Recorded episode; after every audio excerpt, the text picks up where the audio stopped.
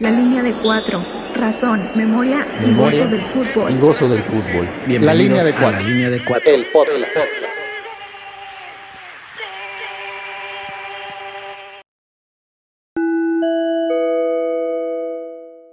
La alineación de hoy es traída a ustedes por Javi Prasol. Métele un gol a la acidez para la gastritis. Gallo, mediocampista número 8, migrante, internacionalista y aficionado del América.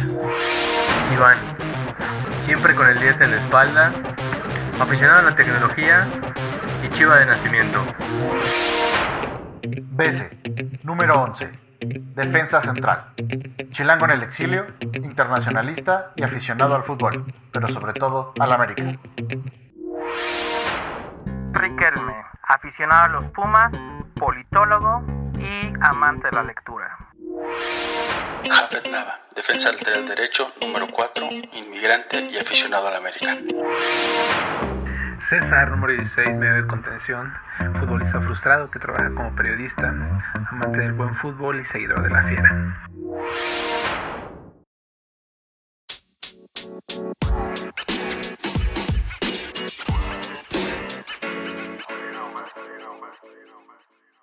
Bienvenidos al episodio 3 de La Línea de 4, el podcast, su espacio preferido para conocer sobre fútbol y otras cosas.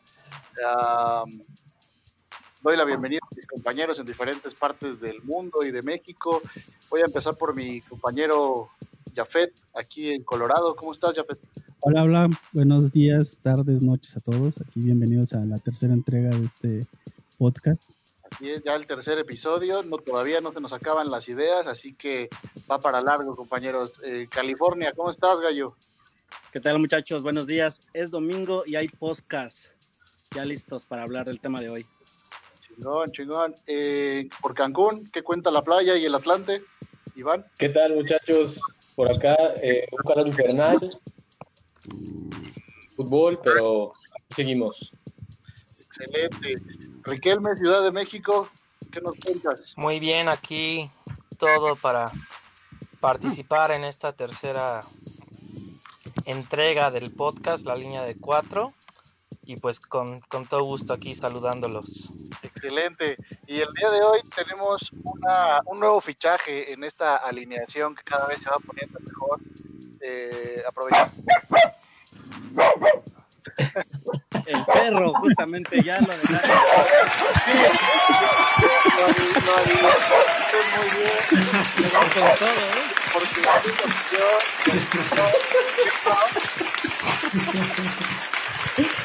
Ay, no puedo. Pero yo creo que estás mal. Déjame, te voy a decir por qué, perro. en ese plan, Firulais. El verdadero nombre de Firulais o el perro es Kaiser. La verdad es que no se puede. Aquí venimos a respetarnos.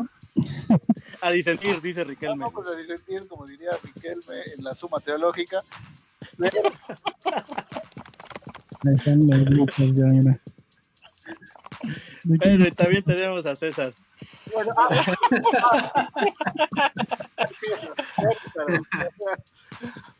no, bueno, eh, les decía, eh, el otro fichaje, además de, de Light, es un- otra fiera, otra fiera. eh, usted ya conoce su triste historia de abandono en la que dejó los colores del más grande de México y se mudó a provincia, eh, a los Esmeraldas de León. ¿Cómo estás, César, en Ciudad de México también? Hola, ¿qué tal? Eh, agradecido, agradecido con esta oportunidad de ser parte de este equipo y, pues bueno, la verdad el cambio de, de la América a León fue un cambio para bien y, y feliz de ser este seguidor de la fiera y pues hablemos de fútbol. Eh, Firulais, ponlo en su lugar.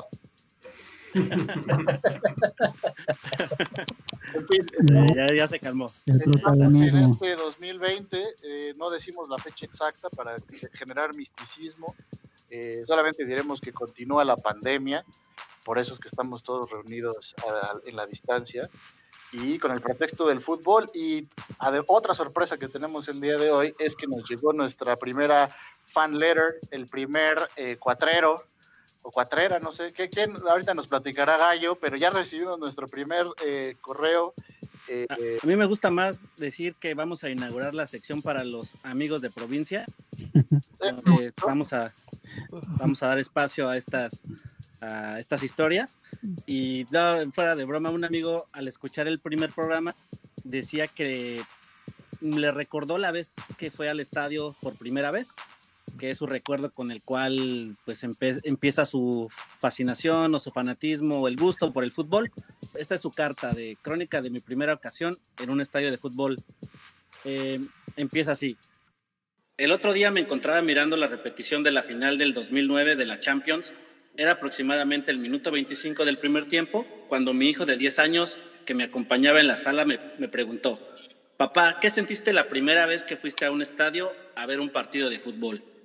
Esa pregunta desconectó mis sentidos de la televisión e hizo que mi mente y mi alma se remontaran de manera fugaz a aquella tarde de domingo de 1987 en la que mi viejo, después de tanto insistirle, me hizo realidad un sueño. Un sueño que había nacido en mi corazón después de haber visto a Maradona anotar aquel gol magnífico contra Inglaterra. Y es que con ese gol y viendo jugar a Maradona, me enamoré del fútbol. Recuerdo que fue una sorpresa para mí, ya que para la familia en esos momentos no era fácil gastar dinero en unos boletos, eh, unos boletos para un partido de fútbol.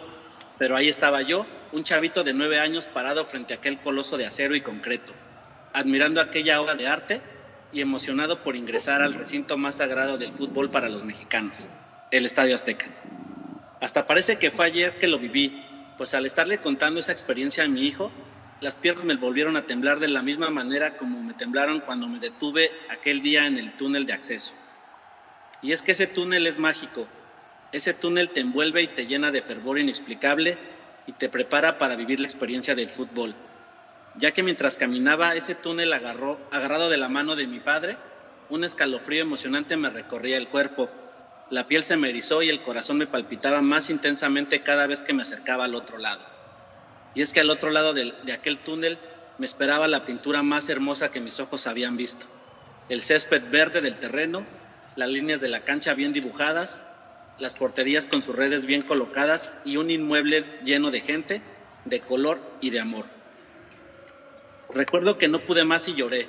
Abracé a mi padre con una fuerza que hasta parecía que estábamos celebrando un gol muy importante y vi la mirada de mi viejo y la sonrisa que se dibujó en su rostro y comprendí que él se sentía lleno de satisfacción por haberme realizado mi sueño. Y es que hasta ese momento no sé lo que tuvo que hacer mi viejo para comprar esos boletos. No sé si pidió prestado o si sacrificó parte del gasto de la semana o si mi madre empeñó alguna de sus alhajas para comprar las entradas. La verdad no lo sé. Lo único que sí sé es que ese día mi padre y yo éramos felices. Es por eso que ahora que soy padre y tengo la oportunidad de acudir a un estadio con mi pequeño, cuando nos detenemos para ingresar a las gradas, ese túnel se convierte en un túnel del tiempo. Pues cierro los ojos y vuelvo a sentir lo el mismo escalofrío emocionante de la primera vez. Camino el túnel tomado de la mano de mi hijo como lo hiciera mi viejo conmigo y comprendo que ese sentimiento que me invadió en mi infancia y que se manifiesta siendo adulto es un legado de amor, pasión y respeto que le transmito a mi hijo por el deporte más hermoso del mundo, el fútbol. Texto escrito por Paulino Ábalos, el pibe. ¿Qué tal? Qué maravilla de historia, ¿no? El, el pibe que es sentimental. Eh, ¿Dónde vive el pibe? Platícanos. El pibe vive también por acá en California. Él es eh, nuestro capitán del equipo de fútbol, de hecho, del, del trabajo, un, un gran aficionado a las Chivas, por cierto. Gente sabia en este podcast. y que pues le gustó nuestro el episodio 1 y pues quiso compartir esta historia que creo que a todos de alguna manera nos, nos emociona y nos conecta con el recuerdo de haber ido al, al estadio de fútbol. Todos vamos a coincidir en esa sensación que ahora, que lo escribía, también dije, es- esa sensación del túnel y ver el pasto por primera vez y aunque lo vuelvas a ver, creo que sí es único. Sí, esa, esa sensación del túnel entrando, esos nervios siempre, yo creo que siguen presentes hoy, hasta hoy en día, ¿no? Bueno, al menos en, lo- en mí, es la misma emoción, la misma sensación, el mismo nerviosismo desde que vas estacionando el coche, vas caminando hacia el estadio, cuando pasas el torniquete, y ya que pasaste el torniquete, el filtro de seguridad, etcétera, justo ya cuando vas a buscar tu lugar, es ahí donde la magia se rompe y comienza por completo, ¿no? Así es. Y el día de hoy vamos a, estamos convocados para contar esa historia, eh, de la primera vez que fuimos al estadio y qué les parece si vamos a escuchar la editorial del día de hoy y regresamos para, para platicar de estos primeros minutos en una cancha de fútbol.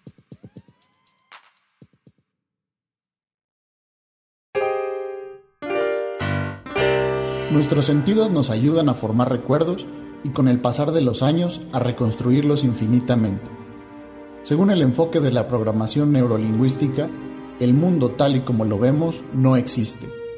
Somos nosotros quienes lo reinterpretamos y le damos forma a partir de nuestra personalidad y según la predominancia de unos sentidos sobre otros. Según la sabiduría popular, el amor nace a primera vista. De acuerdo con la ciencia, no hay memoria tan evocadora como la que se recupera a través del olfato. De los ciegos se dice que pueden ver a través de lo que tocan. Un sonido puede ser un estímulo condicionado o una muestra de cariño, dependiendo de si es Pavlov o nuestra madre quien lo emite. ¿Y qué decir de ese momento cuando probamos otra vez aquel platillo que nos preparaba la abuela? Como parte de nuestra experiencia humana, el fútbol es el mayor estímulo sensorial para los adictos a esta anfetamina legal y maravillosa. Entonces, ¿qué nos dicen los sentidos acerca de nuestros recuerdos en estadios de fútbol? ¿Hacia dónde nos llevan el olor al pasto regado, el sonido de tambores y cánticos, la explosión de colores de la mar de banderas, la sensación de la grada de cemento o la butaca de plástico en especial bajo, o el sabor de la sopa instantánea llevada hasta nuestro lugar? ¿Y qué hay de esa primera vez en un estadio? Galeano decía que... Fue su primera vez. No, no, no, no, no. El otro, el uruguayo. Eduardo Galeano escribió que no hay nada menos mudo que las gradas de un estadio sin nadie, pues dentro de él perviven los escandalosos fantasmas de todo aquello de lo que fueron testigos. Si esto es cierto, ahí en algún lugar entre los túneles 49 y 50 de Santa Úrsula, subsisten las voces de un grupo siempre incompleto, pero esa es otra historia. Sobre los debuts, dice Fito Páez en una de sus canciones que nunca nada se repite como la primera vez. Otro argentino, Andrés Calamaro, dándole la razón a Páez, cuenta que cuando niño se quedó duro al conocer al gigante Estadio Azteca y aclara que de grande le volvió a pasar lo mismo, aunque él ya estaba duro mucho antes. ¿Y ustedes recuerdan su primera vez en un estadio de fútbol?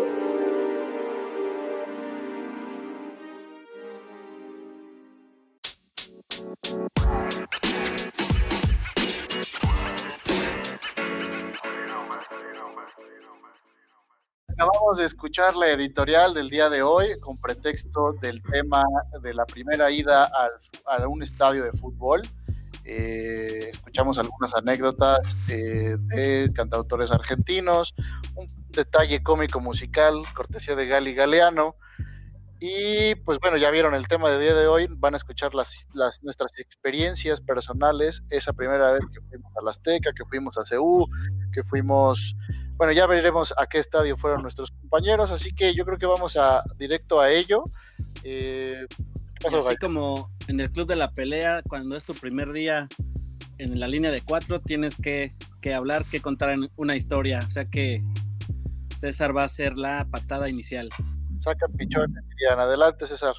Muchas gracias. Este, bueno, pues eh, tengo mis primeros recuerdos muy remotos en el estadio Nesa, viendo al León contra Toros Nesa, esos míticos Toros Nesa de Mohamed. Pero bueno, yo tenía como cuatro o cinco años y, y, una historia que me marcó bastante en mi vida y que fue también una de las primeras veces, o más bien la primera vez que entré a un estadio con uso de razón, fue ya en el año 98. Este, cabe resaltar que pues papá es aficionado, siempre ha sido aficionado del León, es de aquella ciudad, entonces venían la, la fiera venía a visitar a, los Pumas en el torneo del verano del 98 y bueno fue un domingo a mediodía como siempre en CEU este ese día en la mañana mi papá se amanece con ganas de, de ver a, León en CEU y me lo comenta pero obviamente sabemos que la situación económica en la casa no era la ideal al final mamá lo anima para que nos vayamos los dos y es así como nos vamos de aquí desde Iztapalapa hasta CEU este, un poco retrasados, pero logramos llegar a 10 minutos antes del partido. Este, mi papá convencido de, de, que con el dinero que llevaba le iba a alcanzar porque él suponía que un partido flojo como un Pumas León, pues iba a estar la, el precio un poco este, económico. Y bueno, llegamos a la taquilla, nos formamos. Eh, yo me alejo un poco en lo que él está haciendo la negociación ahí con el taquillero. Veo que se tarda, entonces me acerco un poco y bueno, veo que, que me voltea a ver con un rostro desencajado, este, entre coraje y tristeza, y me dice que pues el dinero no le alcanzó para los dos boletos y que tendremos que regresar a casa. Yo no le digo nada, solamente lo tomo de la mano, nos alejamos de la taquilla y en eso un señor nos alcanza, un señor que no recuerdo bien su apariencia, pero sí recuerdo que iba con su familia, nos alcanza, nos, nos habla, volteamos y el señor este, le ofrece un boleto a mi papá. Entonces mi papá, eh, pues bueno, le dice que no tiene dinero, que no alcanza para los dos boletos y el señor le dice que no hay problema, que no se lo está vendiendo, que es un regalo. Y nos da el boleto, entonces regresamos de inmediato a la taquilla, mi papá compra el otro boleto y podemos entrar al estadio. Entonces, gracias Señor fue que pudimos los dos entrar al estadio. Eh, esa fue una experiencia muy bonita para mí. Eh, ya una vez dentro del estadio, como, con- como escuchábamos en, en la historia que, que nos acabamos, que acabamos de leer, lo primero que vi, a pesar de que ya había empezado el partido, no me centré en el partido como tal, sino en la cancha. O sea, eh, siempre es como esa emoción de, de ver un césped perfecto, un césped verde y, y todo el ambiente, ¿no? Que se vive siempre en CU. Quienes lo conocemos sabemos que es un estadio maravilloso que, que siempre tiene, que tiene una magia especial. Eso que se escuchó ahí fue Kaiser sacudiéndose. Y pues bueno, recuerdo que él pasó todo el partido sin que yo le pusiera mucha atención al juego. Mi papá se puso a platicar por ahí con otro aficionado de, de León que también llegó. Y, y así transcurrió el juego hasta que la fiera pues perdió, me parece que 3-1. Este, regresamos a casa, regresamos ya después de terminado el juego. Sí, fue Kaiser de nuevo. entre hambrientos y sedientos porque pues, obviamente mi papá igual no pudo comprarse ni una cerveza, no pudimos comprar ni un refresco, pero la verdad es que yo regresé muy contento y con la satisfacción de, de haber podido haber visto por primera vez, bueno ya con uso de razón, una cancha, una cancha perfecta, porque bueno, mis referencias de una cancha de fútbol real pues eran las canchas del, del Deportivo Santa Cruz me llegó al ¿no? donde jugaba con un equipo. Y, y bueno, también con, con, esa experiencia y ese bonito aprendizaje de, de, esa persona que no sé de dónde llegó, no sé si estaba formado atrás de nosotros, no sé quién lo mandó, no sé, no sé, pero gracias a esa persona pudimos entrar los dos y la verdad para mí fue un momento mágico que recuerdo a diario, o sea, no, no hay día en el que, porque te deja una lección, ¿no? El, que si puedes ayudar, si está en tus manos ayudar a otra persona y no te quita nada, hazlo, no lo pienses, no lo dudes y esa lección la aprendí aquel día de, de, marzo del 98.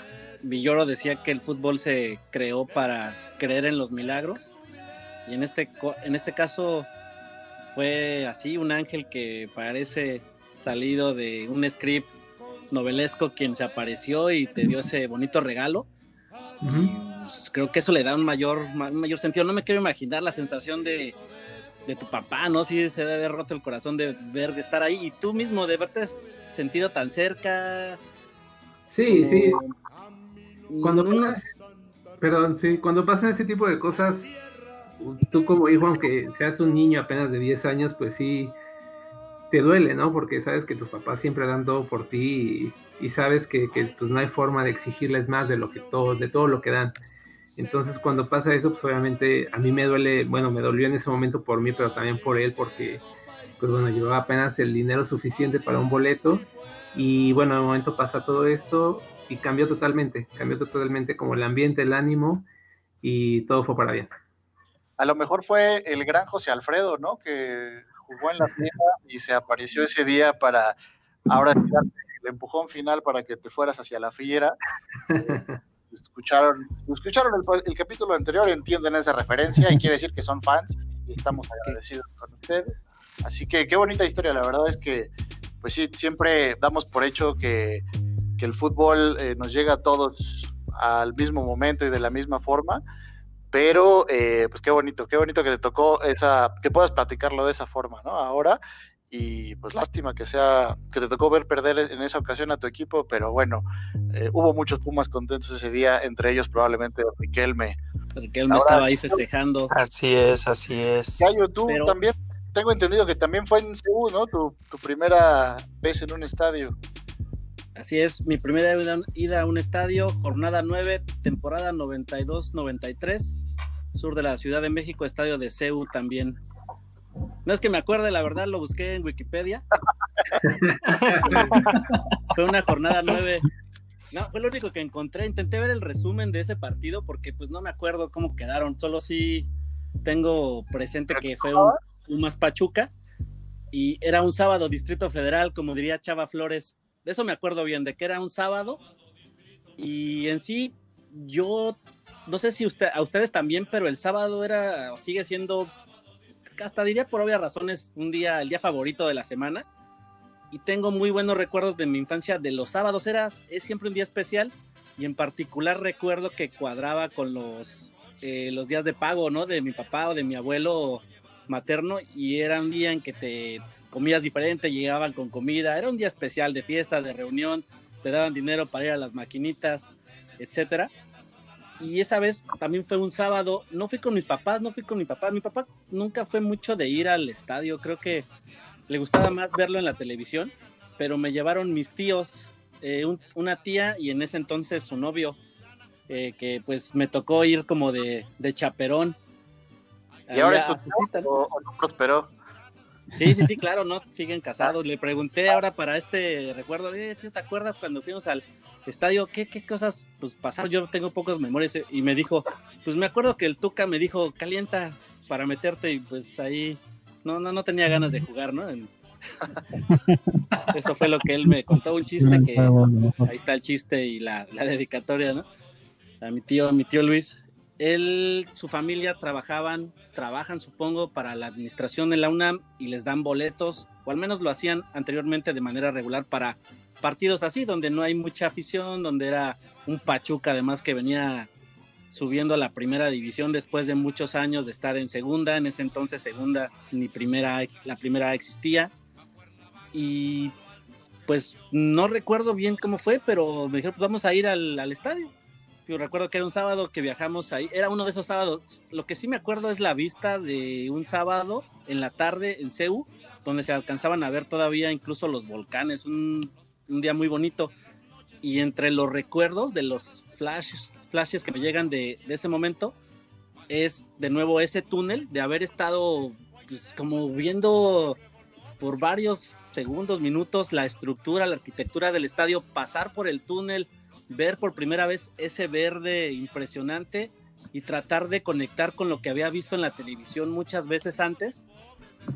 Me parecía que no se comparaba, era mil veces más bonito estar viendo el lugar, las gradas, a los jugadores. Sí era como estar en un, en un sueño, además de sentir esa, esa emoción o ese sentimiento de la multitud, donde hay en las jugadas de peligro el grito que empieza a crecer, que no es de nadie en particular, sino que es de todos y tú te contagias de esa vibra y algo va a pasar y a veces pasa, no pasa nada, pero son los, los momentos que me vienen a la mente.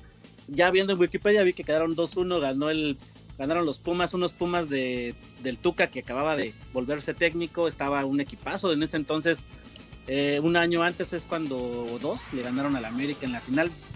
Le recuerdo que estaba eh, Santillana era uno de los delanteros, Olalde, supongo que Claudio Suárez, García Aspe, Jorge Campos.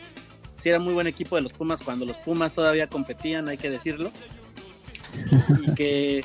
Bueno. Convencieron, ¿eh? O sea, esa Sí, Ahorita te atiendo. se convencieron. Te, te va a ir a buscar, te a buscar la Rebel de California, ¿eh? Sí, pero a mí no, no me compraron mi banderín azul, azul, azul. El cielo sí estaba de ese color, pero fue muy- un buen recuerdo. Ya mucho tiempo después iría a la Azteca a ver un América Tigres, ahí sí ya con mi papá. Y esa, pero esa es otra historia. Otro capítulo. Oye, pero qué extraño, ¿no? Por- digo, digo, extraño que Pumas haya jugado un sábado en la tarde, ¿no? Sí, en esos momentos jugaban los sábados. Un momento, sí.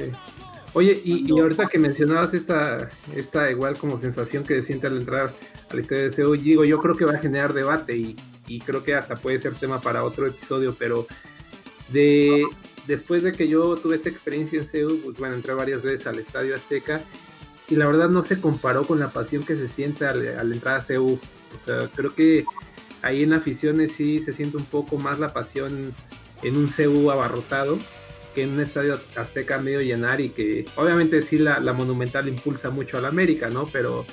Pechos fríos. Pero creo que sí, la Yo verdad. ya iba. Eh, si quieres, este, ahí luego nos platicas. Ah. es diferente. Yo ya iba adoctrinado ahí por mi americanismo y justamente recuerdo incluso ya haber sufrido esa derrota en la final, ¿no? Yo iba por pues nos invitaron, era una este una invitación que no podía rechazar de ninguna manera. Y sí, sí puedo decir que es diferente la o fue diferente el comparar esos la primera vez de ver cada uno de los dos estadios, pero en algo son similares a lo que decía Paulino en su en su historia, ¿no? De que ese túnel de verdad tiene algo que sientes una vibra especial y al salir, no importa cuántas veces lo hagas, no importa que vayas cada 15 días, sientes la misma emoción o la misma impresión de ver ahí el, el monstruo, no sea el estadio de tu equipo, sea el Azteca, sea, sobre todo, pues en particular el de tu equipo, pero sea el estadio que sea, tiene algo, ¿no? Algo de magia. Y sí, ya lo demás es diferente la forma de interactuar. En ese entonces me acuerdo que era cuando todavía se dividían las aficiones. No había pues mucha gente de Pachuca, pero sí existía ya esa forma muy pasional que en su momento eran, hay que decirlo, sí eran los únicos donde los Pumas o su barra, no, no su barra, su porra lanzaban insultos ya personalizados este, a ciertos jugadores, sí, sí hacían el himno, sí tenía un, tiene un grado ahí de peculiaridad, ¿no? La porra de Pumas muy pasional, que hay que reconocerles. En ese momento, yo no recuerdo si estuve, creo que estuve en una parte intermedia, no estuve tan cerca de la, de la afición de, de la barra o la porra, no recuerdo el nombre. Pero- De la Plus. La Plus, exactamente, que era la única que existía en aquel entonces. Pero más recuerdo el momento o la inexplicable sensación o sentimiento de escuchar ese, cuando empieza el avance, ¿no? De que va a haber una jugada de peligro y que todos empiezan entre a levantar, a murmurar y que se oye ahí el grito de, la, de todos, de todos y de nadie. Eso fue algo que también lo, lo, trataba de racionalizar y era algo nuevo, algo que nunca había experimentado.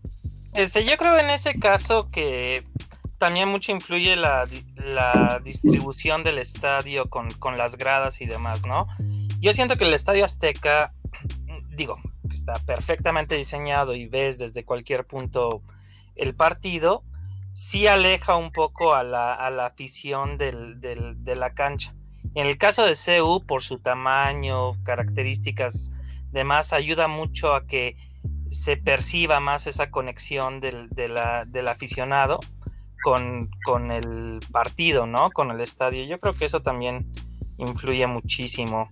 Y este, pero pues es un, son los rasgos, ¿no? De cada, de cada, de cada estadio y, y la manera en que se crea esta interacción entre el, el aficionado y, y su equipo, ¿no? y que incluso podríamos tratar en otro episodio, hablar de arquitectura, fútbol, lo que influyen y las diferencias ¿no? entre los estadios, que es un, un buen tema también. Pero, perdón, este, creo que también lo que influye mucho en, la parte de, de la conexión de afición con, con el partido en CU es también la porra, creo que es de las que han estado mejor organizadas desde siempre. Yo recuerdo mucho cuando llegaba a ir al, al estadio, sea CU o al Azteca, la organización que tenía la porra de Pumas era muy chingona en ese sentido, o sea, oías cómo todos se organizaban y empezaban a, a gritarle a, a Orbañanos, de Orbañanos, de parte de José Ramón Vaz y ta, ta, ta. Entonces creo que eso también ayuda mucho y influye mucho en, ese, en esa conexión, afición, este partido, equipo. Claro. Sí, yo recuerdo a Sage era el que le dedicaban siempre unos buenos insultos y No, por eso disfrutaba mucho cada vez que Sage metía gol y iba y se los cantaba.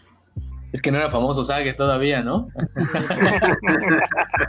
¿Cómo no? El máximo goleador histórico del América, me disculpan, pero es famoso entonces, ahora y seguirá siendo por no solo por está pensando. Un crack en todos los aspectos. Impresionante. Y bueno, este, este programa está, perdónenme, muy puma. Eh, sí, hay que reconocer todo lo que dijeron, pero ya bienvenidos a el segmento de las poderosísimas. Zona Eh, águila. Sí, sí, sí, eh, ya, ya basta, ya basta de, de Sí, las pues, wistas. Es un estadio final para fútbol bueno. americano, el CEU, pero no deja de ser bueno. Ya después de reconocer todo lo bueno, tienen que minimizar, ¿no? No, Matizar algo, no, pero bueno. que la rompan y que ganen todo, pero en lo demás no, que desciendan. Eh, pero yo sí, yo sí eh, aprovecho esto para, yo voy a contar mi historia ahora. Eh, yo sí debuté en el equipo de, eh, más bien en el estadio de mi equipo, en el Azteca. Eh, sí tuve esa fortuna. Y les voy a confesar que yo eh, me voy a brincar la dinámica del día de hoy y no les voy a contar la primera vez que fui al estadio, sino la segunda. Sí voy a hacer trampa, lo siento, porque eh, Como la buen primera... americanista, ¿no? Ese es un... Eh, eh, eh, wow, wow, wow, wow. No podía faltar, no podía faltar. Pero eh, brusco la grave. primera historia la escribí y se las voy a compartir en el blog y probablemente en el podcast eh, en alguna otra ocasión. Entonces por eso les, les voy a contar la segunda que prometo que está igual de interesante o por lo menos para mí.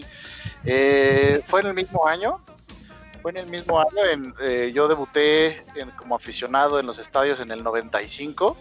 Esta segunda ocasión eh, fue en, en octubre del 95. Ya era el equipo de Marcelo Bielsa en esa breve, eh, breve paso que tuvo por el fútbol y por el América. Me tocó ver a un equipo de loco que ya eh, había heredado a la plantilla de, eh, del equipo de Ben Hacker, ¿no? del, del mítico equipo de los, del 94, que empezó tan bien y terminó tan mal, que bueno, ese ya también es otra historia. Pero eh, a mí me tocó eh, en, esa, segunda ocasión eh, otro hecho importante. Para mí fue la primera vez que jugué en el Estadio Azteca en la cancha de, eh, como, como, como lo que señalé en el, en la en el primer episodio, yo, yo fui a la Escuela de Fútbol de la América cuando niño y como parte de, lo- de- los eventos que organizaban para, para, para los niños era en la previa de un partido, ahora que lo pienso, pinchón, ¿no? este, te dejaban jugar antes, dividían la cancha del Azteca en, ocho canchas chiquitas o probablemente eran más y eh, bueno, tenías la oportunidad de jugar ahí, ¿no? Entonces a mí me tocó un América Celaya, el Celaya que en esos momentos eh, tenía toda la atención de los medios en México porque tenía entre sus filas a Emilio Butragueño, este delantero español que venía del Real Madrid, eh, que se- había tenido que ir nada más porque había surgido un chaval allá, eh, Raúl González, y entonces lo había eh, comenzado a desplazar, entonces él había buscado la opción de, de migrar a otro fútbol, llegó al Celaya, eh, no, no recuerdo si en ese momento ya había llegado con él Hugo Sánchez y Michel, pero bueno, era impresionante, ¿no? Para los que no se acuerden o no les haya tocado, eh, que parte de la quinta del buitre estuviera jugando en México.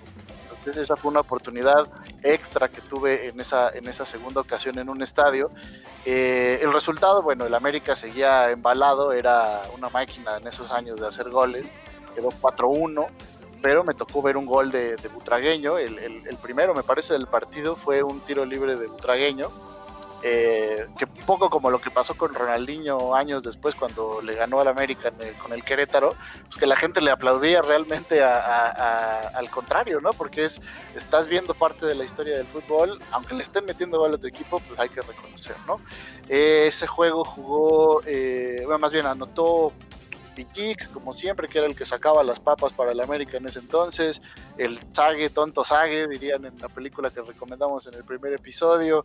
Eh, también creo que otro, otro gol, no me acuerdo de quién fue, pero bueno, fue un 4-1 bastante holgado eh, y fue muy interesante. Y, y sobre mi experiencia jugando en la cancha del Estadio Azteca, yo puedo decir, además de, de la impresión que me generó, que debo decir que eh, mi mamá decidió prepararme mentalmente como buena psicóloga para que la impresión de, ver el, estadio desde adentro no me traumara de por vida, seguramente había escuchado la canción de Andrés Calamaro de que eh, cuando conoció el Estadio Azteca se quedó duro, pues mi mamá dijo, no, vamos a preparar al niño. Y me fue como que eh, dando consejos de, de lo que me esperaba. Yo siempre le reclamo ahora de grande de broma de que pues bueno me quitó la emoción de vivir justo este este impacto pero bueno eh, no, no vamos a aprovechar este espacio para, para soltar ese tipo de, de reclamos al pasado. Pero pero bueno el punto es que me tocó pisar la, la cancha el pasto del Estadio Azteca y además tengo la triste fortuna o la, la triste opción de poder presumir que yo cometí un penal en el Estadio Azteca y recuerdo que ese partido ah, mi equipo iba íbamos íbamos 0-0 sí, eran tiempos cortos no, no recuerdo pero probablemente habrán sido de 15 minutos 20 minutos no sé. Mi equipo iba iba perdiendo o íbamos empatando perdón y pues en una de esas jugadas de, de contragolpe eh, pues, yo era defensa central como bien dice mi presentación en este programa y pues ya se, se nos iba se nos iba el, el delantero y pues me vi en esa encrucijada que todo defensa tiene que enfrentar alguna vez de o lo dejo que anote el gol o les regalo penal con la esperanza de que el portero se rife, ¿no? Eh, evidentemente, eh, siendo yo una, un admirador de terrazas, pues me barrí como, como, como desesperado. Eh, pobre niño, este, yo creo que este, yo creo que sí se llevó un buen golpe, pero bueno, lo, lo detuve, lo detuve, ya le dejé todo el, el- el- la responsabilidad al portero. Eh, pues no les hago el cuento largo, nos metieron el gol, perdimos el partido. me metieron el cague de mi vida. Y no me sorprendió el estadio, chingada. Sí, no, no, la, la rechifla del respetable fue asquerosa. Eh, lo malo es que el respetable estaba mi mamá y mi papá. Eh, pero bueno, eh, me, lo, me lo gané y esa es parte, esa es parte de la historia, ¿no? Como ven. Oye, y además, y además le truncaste la carrera a un, a un futbolista, ¿no? Con esa barrida temeraria. Te retiró. La verdad es que después- años después lo seguí viendo y siempre me la recordaba. Este, pero no, creo, creo que no llegó, ¿eh? A- no llegó a debutar, digo yo tampoco, pero, pero, pero así, así. Eh, hice, hice lo que tenía que hacer y de eso no me arrepiento. Hice lo- hiciste lo que marcaba el librito. Sí, Ya sí. que el portero no lo parara, ya fue problema de él. Exactamente. Así que esa fue mi, mi, mi segunda ocasión en un estadio. Y pues yo creo que estaría bien que vayamos al medio tiempo, ¿no? Para, para refrescarnos, para, para ir por, por unos gajos de naranja para el segundo tiempo. ¿Estás Y diciendo que cerveza Corona patrocínanos acaso? O... Eh, Entendí mira, mal. Te voy a responder de la siguiente forma. Ok, Muy bien. Vamos al medio tiempo para que vaya calentando Iván, Riquelme y e- e Iván. Lo que Bese quiso decir fue Jafet. eh, para sus historias.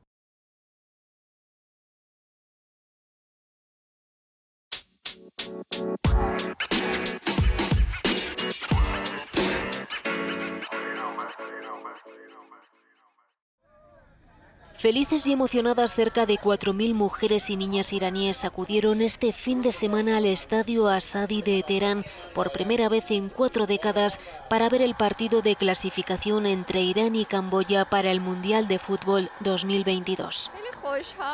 Estamos muy contentas y emocionadas porque no habíamos podido ver un partido desde las gradas en mucho tiempo. La Federación de Fútbol de Irán puso a disposición de las mujeres únicamente 3.600 plazas de las 74.000 localidades, pero todas las entradas se agotaron en tan solo unas pocas horas. Creo que es discriminatorio. Deberían haber dado más entradas a las mujeres, aunque algunas de las plazas se hubieran quedado vacías. En el pasado, algunas hinchas optaron por disfrazarse de hombre para poder ver los partidos, aunque no siempre consiguieron su objetivo. Es el caso de Sahar Jodoyori. En septiembre se prendió fuego por temor a ser encarcelada por intentar entrar en el estadio. Han pasado demasiadas cosas malas. Algunas chicas han sido arrestadas por venir al fútbol y recientemente Sahar Jodoyori se inmoló.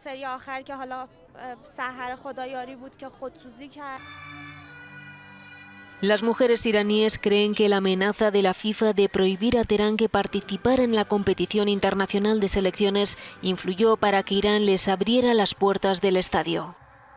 Pero las autoridades iraníes insisten en que la medida fue una decisión tomada en base a las demandas de las féminas y no debido a presiones del exterior. Desafortunadamente, algunas personas quieren vincular el evento de hoy con decisiones externas. Este tema ya había sido discutido previamente en las reuniones del gobierno. Algunos miembros de la sociedad religiosa y civil ya habían expresado su preocupación, por lo que tratamos de tranquilizarlos. El choque concluyó con la arrolladora victoria de la selección iraní que se impuso por 14 goles a cero a la selección de Camboya, un resultado para celebrar por todo lo alto, especialmente por las mujeres que fueron testigos directos del partido clasificatorio para el Mundial de Qatar. La presencia de mujeres iraníes en el estadio es un hito tras 40 años de lucha y puede considerarse como un presagio de cambios positivos en sus derechos de cara al futuro, algo que solo el tiempo podrá confirmar.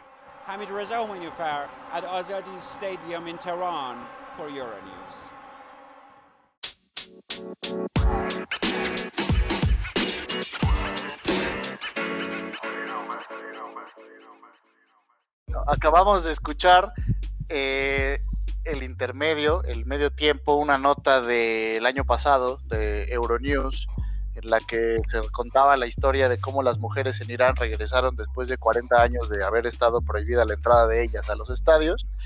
Y lo incluimos un poco para reflexionar acerca de esto, de que todos asumimos quizá que nuestra primera vez en un estadio fue de niños, o de muy jóvenes y de la mano de nuestros padres y olvidamos que quizá en otras partes del mundo por diferentes razones eh, hay gente que lleva 40 años esperando entrar a un estadio donde probablemente hay niñas que son igual de aficionadas allá en Irán.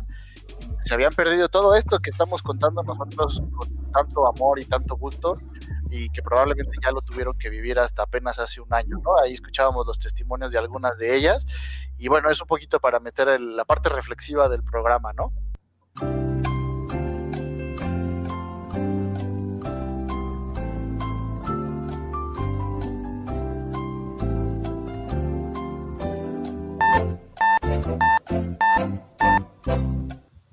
¿O no? no se preocupen. Uno lo Estaba esperando el comentario de Ramón. Sí, aquel ahí es donde tú entras a dar el punto fino de la geopolítica. Ah, ok. No, bueno, este. Pues sí, la verdad es un. Es un gesto importante para, para ir igualando, o al menos este ir disminuyendo la evidente desigualdad que hay entre hombres y mujeres en, en aquella región del mundo. Eh, y pues la verdad es un gusto, ¿no? Ver, ver cómo las, las mujeres de nuevo pueden participar, integrarse, integrarse a los estadios y pues manda una señal muy clara que ojalá otros países de, de la región este, pues comprendan el, el eco y esta demanda de igualdad, ¿no? Sí, vamos a poner el enlace en la publicación de este episodio. Para quien quiera leer la nota, ahí va a estar disponible y al final es una historia, pues sí, muy, muy bonita, que trae también recuerdos de esa, esa primera vez en el estadio. Pues seguimos. ¿Quién sigue con su historia acerca de su primera vez? ¿Qué tal, Iván? Tú ya te leímos en algún momento esa crónica de tu partido en CU, pero sería bueno que nos puedas compartir más detalles. Sí, pues mira, mi, mi, historia es justo esa, un noviembre del 93, 7 de noviembre para ser exactos. Y bueno, nada, me acuerdo que ese, ese fin de semana, esa semana entera, mi papá eh, me trajo como medio amenazado de que tenía que portarme bien, había que hacer la tarea, etcétera, para poder ir el domingo al, al estadio, ¿no? Bueno, en realidad mis papás, no solo mi papá. Pero fuimos al estadio quien no conozca el estadio de CU, normalmente nosotros estacionábamos ahí por San Ángel y de San Ángel caminando hasta, hasta CU para, para ahorrarnos el estacionamiento, lo cual sí es, es un bastante buen tramo que hay que caminarle. Y nada, me acuerdo mucho de haber visto eh, los puestos de, de, banderas, los puestos de playeras. Me acuerdo que me pinté la cara con una chiva en la mejilla este, derecha. ¿no?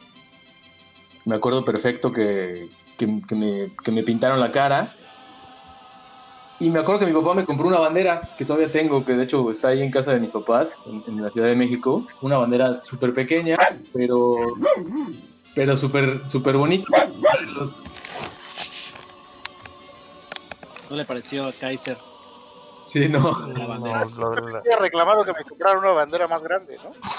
Sí, no, no, que era de las chivas y no de los pumas, ¿no? Yo creo, seguramente. Ya, ya se tranquilizó.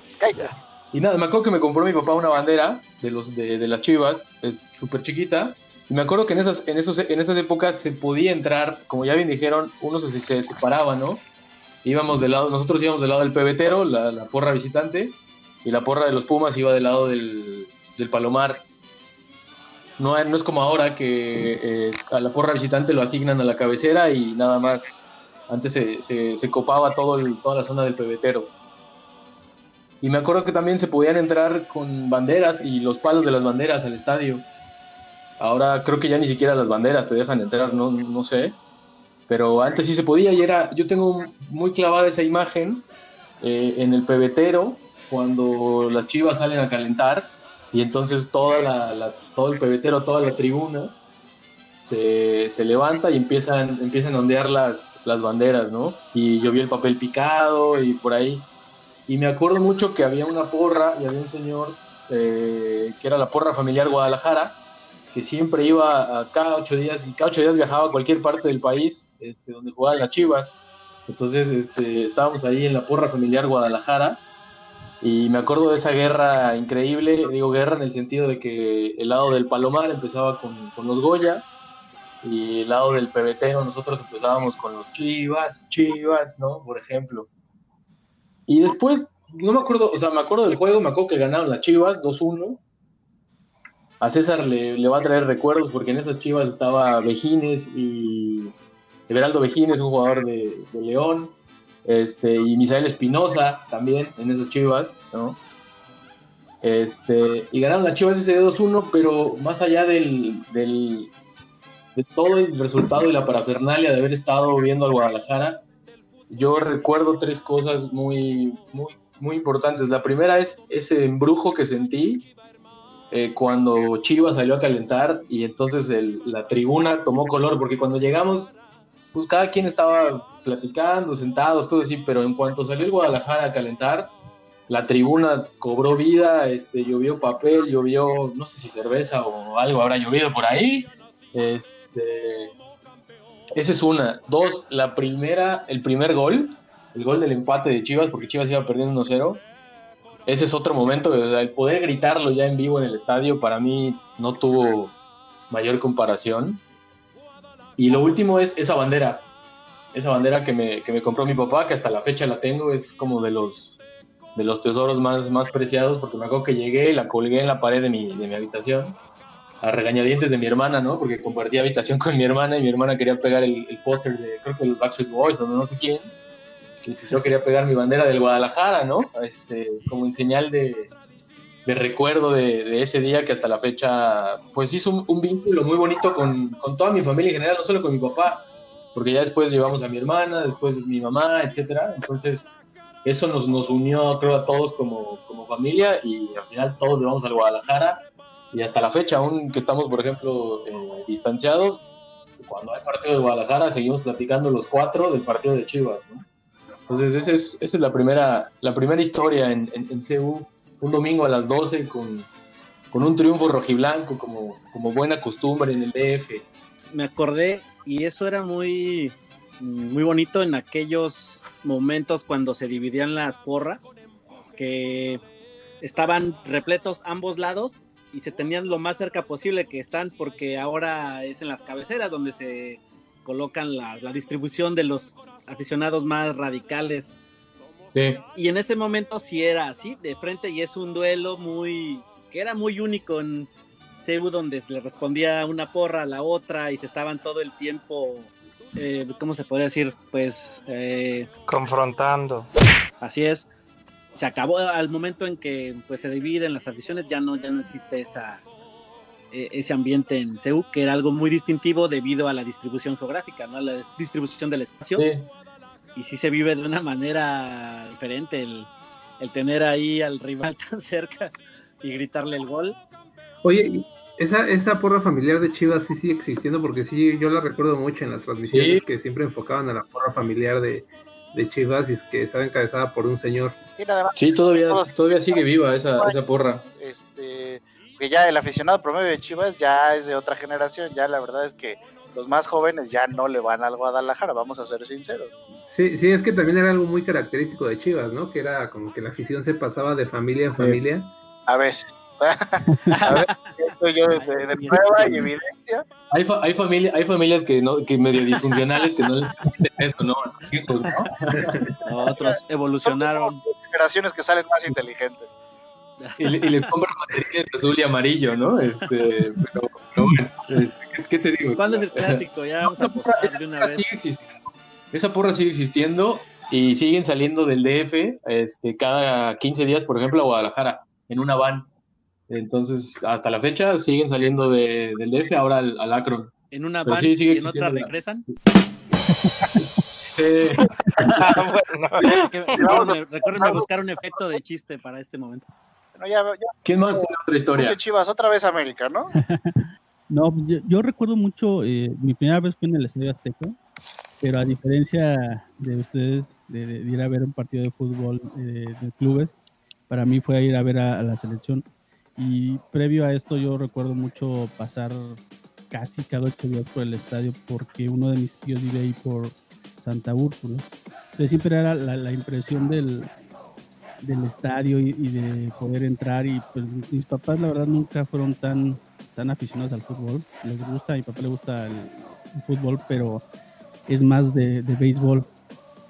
Entonces pues nunca fue así como que vamos al estadio. Entonces la primera vez que fui fue porque un tío este que es mi padrino bueno era mi padrino que ya falleció me llevó al estadio. Y fue este recuerdo un partido de México contra Jamaica. Era la Copa Oro en el 93 y aparte que era un partido que iba a ser garantía de goles en, eso, en ese entonces por la calidad de los jamaiquinos o jamaicanos de que era el perro Bermúdez. El perro, sí. pero No, el, no el perro Riquelme, sino el, el perro. No, Kaiser. Ah, caray. Fue muy impresionante porque es la, la sensación de cuando vas a entrar, porque además eh, me acuerdo mucho que, que mi tío compró, bueno, e- era él, mi tía y yo nada más, y compró vueltos para ir abajo. Que en ese entonces era así como que, güey, o sea, ir, ir al estadio, ir hasta abajo, o sea, era como que o sea, soñado, ¿no? Y cuando vas entrando al túnel, este, en ese entonces todavía los palcos de transmisión de Televisa están en la parte de abajo. No sé si alguna vez lo han ubicado. No, no están como ahorita que están a la a mitad del estadio, eran abajo. Entonces yo me acuerdo de ver Como la platea, ¿no? Sí, sí, sí. Entonces me acuerdo que ir llegando y, y ver ahí a lo lejos a Juan Dosal, en ese entonces todavía transmitía. Era así como, ah, no manches, ves, ves toda esa parte, ves el, el césped, ves la cancha, este, de repente la impresión de, ay, creo que en la tele se ve más grande, pero se ve todo verde. Ir llegando todos y, y ir viendo cómo va toda la gente buscando su lugar, que al final este, pues, terminan sentándose de donde quieren muchos. No es como ahora, la última vez que fui al estadio era así como que tratan de respetar la numeración de los, de los lugares, en algunas secciones creo. Pero en ese entonces me acuerdo que mi tío dijo, vente para acá. Acabó este partido, México creo que en ese entonces este, volvió 6-0 a Jamaica, era una semifinal. Y mi tío todavía, este, me acuerdo que terminando el partido dijo, vente, vamos a, a- a la salida de los túneles, en la parte de abajo, donde ya entran los jugadores. Y recuerdo que mi, mi tío, mi familia es de Guerrero, entonces este, mi tío nos acercamos a, a la malla y le empezó a gritar a, a Jorge Campos, paisano, paisano, y volteó Jorge, paisano, y lo saludó y todo. Y yo, yo todavía con la impresión de, ¿lo conocerá o no lo conocerá? Así. y te das cuenta de que, pues no, nada más era el, el- ahora sí que el comentario chusco y pues, por eso volteó. O sea, yo, yo creo que hubiera gritado otra cosa, no hubiera volteado Jorge. Pero esa fue mi primera, mi primera ida al estadio así, igual este con, con la cara pintada de, de verde, blanco y rojo. Muy diferente a cuando ya volví a ir con, con amigos, con este, algún otro familiar a, a ver partidos del América. porque es cuando ves un, un- un estadio que todo está para un solo equipo. O sea, veías de repente 6, 7 de Jamaica ahí en alguna sección del estadio que los enfocaban. Digo, ya después cuando ves la repetición, porque no había pantallas en ese entonces en Sí, las pantallas nos las regaló el Papa años después. Este. Sí, Dato no, curioso. sí, no, aquí me acuerdo, o sea, tú ibas al estadio, fuiste al estadio y si te perdías por alguna razón este, la jugada, pues hasta que regresabas y, y esperabas a ver acción, porque ni siquiera es para que te pudieras a, a ver este YouTube a buscar el partido, ¿no? Era, te esperas al domingo siguiente para, para ver los, los, los resultados y las jugadas. Sí, Gol, error y figura.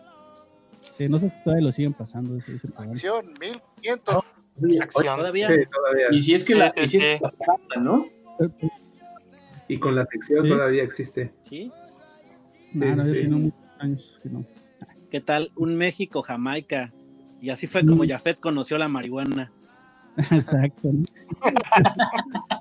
Y el ron. No, la, la experiencia, digo, ya después tuve oportunidad de ir a varios partidos de la América, de conocer algunos otros estadios, pero yo creo que esa primera vez también es de las más este, significativas para, para todos. Y la, la fortuna fue de haber ido a conocer un partido de México, de toda la afición para un solo equipo, entonces pues, creo que son de los recuerdos que siempre van a estar. Ver un Azteca. ¿Estaba lleno esa vez? No, fíjate que no estaba lleno, ¿eh? No, porque según yo recuerdo no, no estaba, y, pero en ese entonces creo que todavía el estadio le cabían como 110 mil. Pero ya ver la mitad o los más es cambios. impresionante. Pero bueno, sí, no, ya después tuve la oportunidad, la oportunidad de ir a ver un, un partido ya con el estadio lleno y todo. al- y es impresionante, digo. Cuando un estadio está lleno, no importa cuál, es, es- es que es algo que no puedes des- describir de la emoción muchas veces. Y en esos partidos de la Azteca también pasa mucho que empiezas a sentir la sensación desde, ya sea que llegues en transporte público o en auto, pero como son como las mismas arterias para llegar al, al estadio, digo, quienes somos de la Ciudad de México sabemos que, por ejemplo, o para quienes no son y, y que no conocen, eh, pues el medio más común de llegada, si es que llegas en transporte público, es un transporte que se llama tren ligero, y pues desde que lo arribas, en, bueno, desde que lo tomas en, en la base, pues ya va atascado de aficionados, ¿no? Y desde ahí como que se empieza a sentir el ambiente. Igual si llegas en auto, pues puede ser por Tlalpan o por periférico y también vas viendo automóviles con los banderines que van tocando claxon.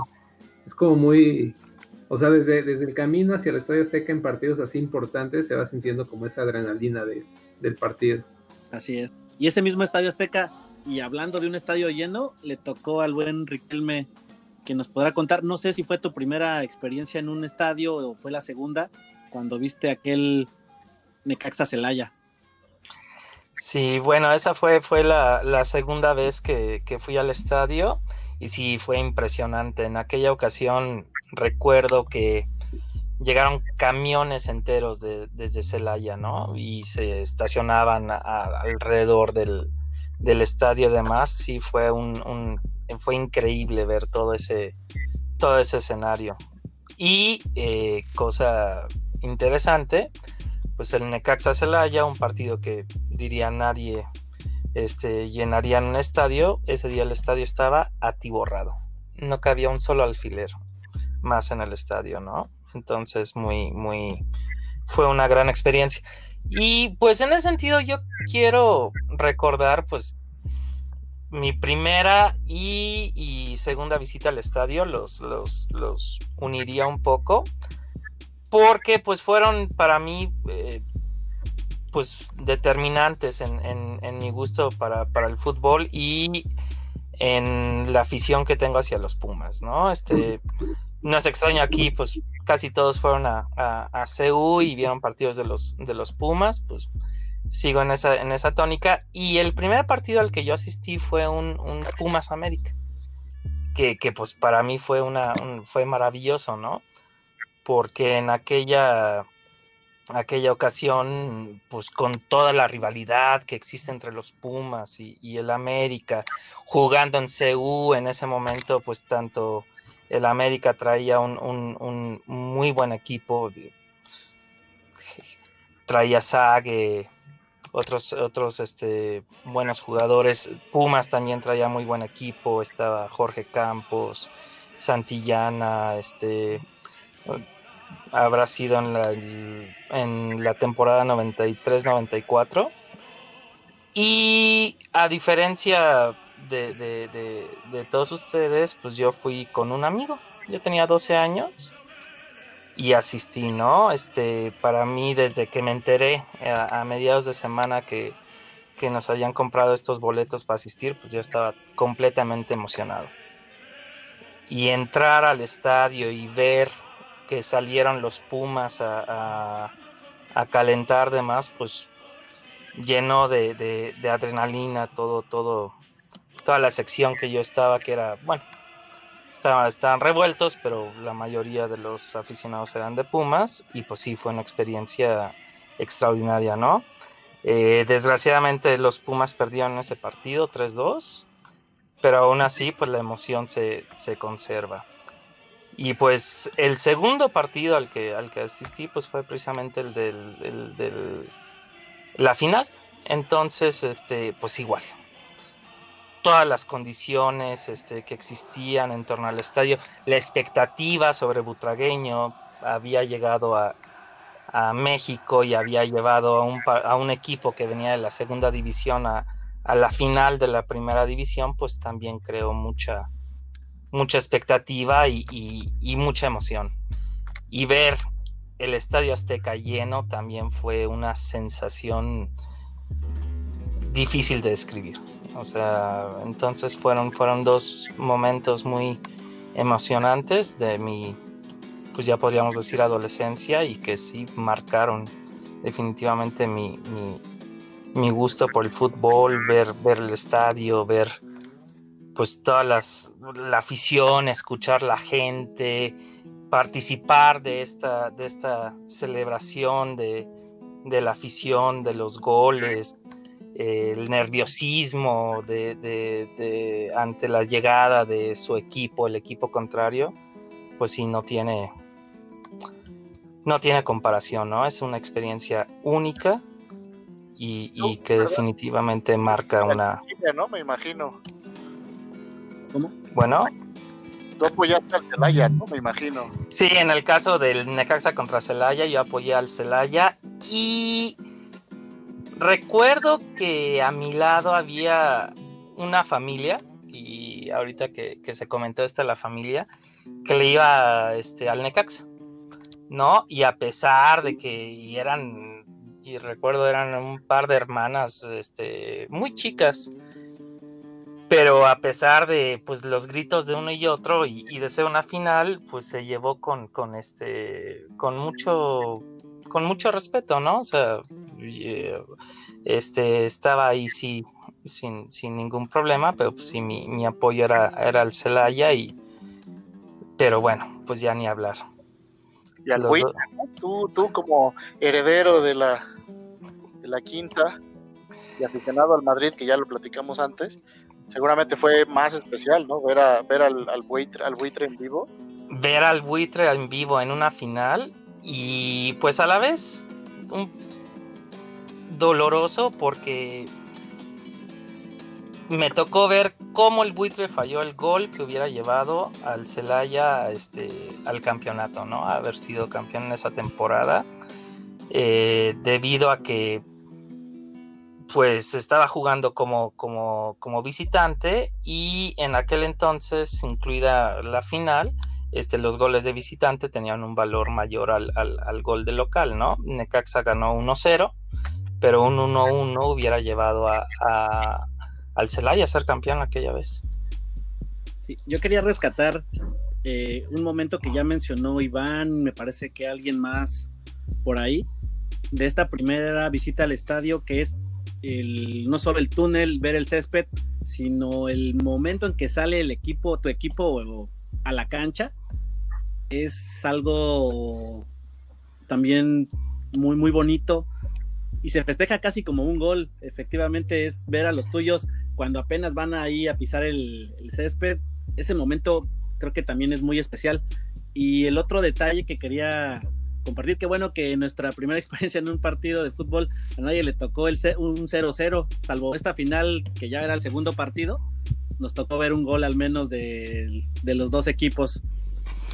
Sí, no, definitivamente, este, pues sale el, tu equipo y pues la reacción natural de la, de la afición es levantarse, aplaudir, es celebrar la presencia ya del equipo y además es como una de segunda o tercera llamada equivalente al, al, teatro, ¿no? Sabes que ya va que ya va a iniciar el, el- el partido, que ya cada vez está más próxima la emoción del, del silbatazo inicial, ¿no?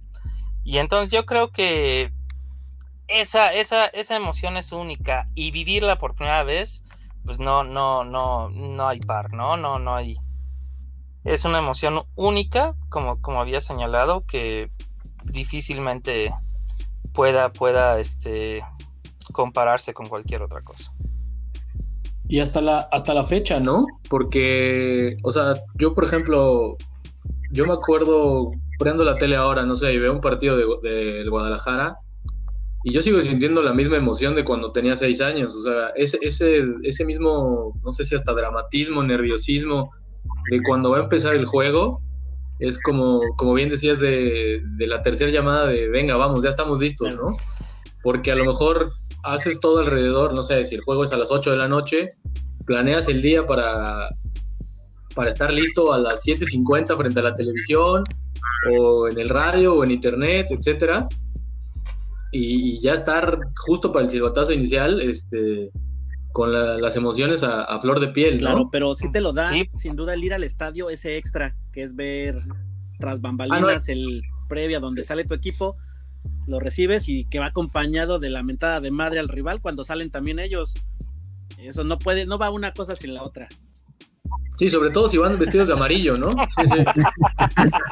Árbitro. Wow, wow, wow. Pues, Kaiser, algo que quieras opinar, Kaiser. Has estado muy, muy ecuánime. No, se, se- se tranquilizó mucho. Empezamos a hablar de los Pumas y parece que ya. Ah, son las 4 de la mañana de este lado del charco. Es muy temprano para grabar un podcast, al menos para mí. Voy a regresar a dormir. Pero antes, quiero invitarlos a seguirnos en las redes.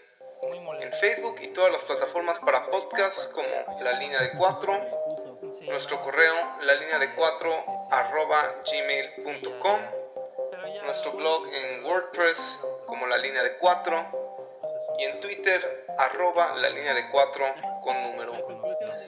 Ahora sí me voy a regresar a dormir, pero antes me despido con un abrazo de gol.